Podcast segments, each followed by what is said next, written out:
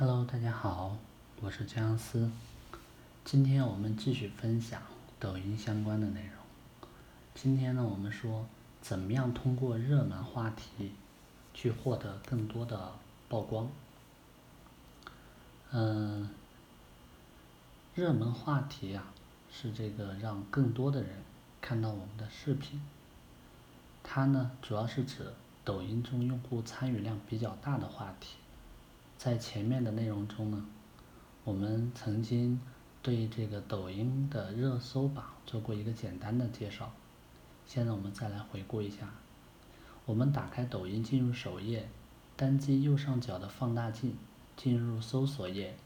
搜索页中有一个发现精彩的栏目，栏目下面有很多视频，每条视频下方呢都有一个带井号的标题，比如说井号。我的手心有惊喜。这条里面呢，我的手心有惊喜就是一个话题，单击话题，话题的专题页呢，它就会出现。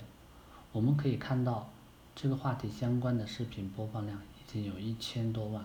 话题专题中呢，全是与这个话题有关的视频。这说明，如果一个话题火了，网友们就都会参与模仿。当参与量达到一定规模的时候，这个话题呢也会吸引更多的人来看。如果你的视频在这个话题下展示给用户的机会呢就会增大，相应的观看量也会增多。那么我们怎么样去通过热搜话题来获取更多展示的机会呢？我们呢介绍两种方式：参与话题和原创话题。我们首先说原参与话题。我们仍以这个“我的手心有惊喜”这个话题为例，在话题专题页下面呢，有一个红色的参与图标，单击图标进入拍摄视频的页面。此时呢，你可以选择直接拍摄视频，也可以选择上传手中保存的视频。当你进入发布前那一步的时候，你会发现填写视频标题的地方出现了相应的话题，这个话题呢会以黄色的字体显示。单击标题栏，输入标题和相关信息，单击发布。在这一步，仅是多了系统自动加入的参与话题，其他操作都没有改变。除了可以在热搜找到各种各样的话题，我们还可以通过抖音小助手每天推荐的官方话题参与其中。依次单击主页下面的菜单栏中的消息，消息助手。抖音小助手，我们就能看到官方话题。参与方式也是一样，单击每个话题后红色的参加图标，即可进入相应的话题页。第二种方式呢，叫原创话题。如果你对网友和系统推荐的话题都不感兴趣，那么可以选择自己原创话题，也就是自己制造话题。怎么制造话题呢？我们平时看微博或者今日头条等平台的时候，都能看到一些话题，比如，嗯，华为的新闻铺天盖地，网友纷纷声援华为，并喊出“中华有为”这样的口号，这就是一个话题。在搜索框中搜索“中华有为”，搜索框下方呢就会出现视频、用户、音乐、话题。地点五个分类选项，选择话题页，关于这个话题更详细的信息就会展示出来。同样呢，当我们想在抖音上引发某些话题的时候，我们可以自行发起话题。怎么发起话题呢？我们仍然按照之前发布视频的步骤进行，在发布前，也就是在需要填写视频标题那个页面。你会发现，因为我们没有事先参与一个话题，所以标题中没有黄色字样的井号和话题内容。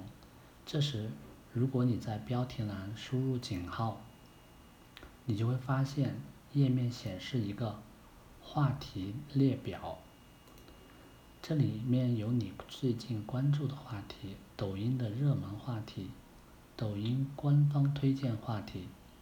但由于我们要自己发起话题，所以不用管这个列表。比如，我们可以输入井号，抖音应该怎么玩？输入完成后呢，记得要空一格，再输入标题。空格的作用呢，是让话题和标题区分开。如果没有空格，那么整个标题框的内容都会变成话题，显示为黄色。如果有空格，那么后面的标题就会显示为正常的白色字样。当然，一条视频可以包含多个话题，比如。我们可以在标题栏中输入井号，抖音应该怎么玩？空格后呢，继续输入井号，抖音应该这么玩，再空格，最后写标题。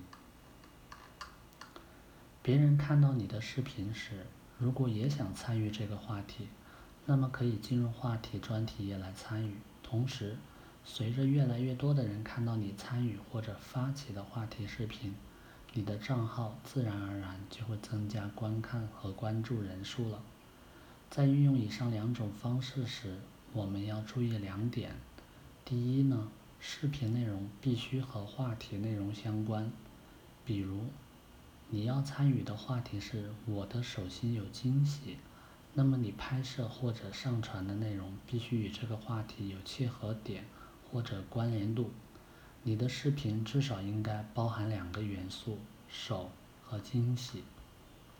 如果你的视频内容与话题毫无关系，那么抖音系统可能会识别出你的视频内容与话题不符，从而将你的视频判断为无效参与，你的视频也就无法进入话题专题页中。就算系统没有识别出来，用户看了你的视频也会觉得莫名其妙。好比你跟朋友聊天，突然朋友跟你说《流浪地球》很好看，所以今天我想吃火锅了。对于前后不一致的内容，你肯定也会觉得莫名其妙。第二，参与的话题内容必须传递正能量。在生活中呢，我们不难发现，很多快速流传的话题与引发恐惧和焦虑心理有关。这种内容很容易引起人们的注意力，并在人与人之间快速传播。但是要注意，不管是我们参与的话题，还是发起的话题，我们都不要通过内容引发人们的焦虑和恐惧心理。虽然这种做法可能会引起很多人的关注，但对社会会产生不好的影响。从长远来看，由于抖音官方会限制负能量内容的传播。这种做法呢，对我们自己的账号呢也是不利的。好了，今天的这个怎么样通过热门话题来增加我们抖音的流量就介绍到这里，我们下期再见。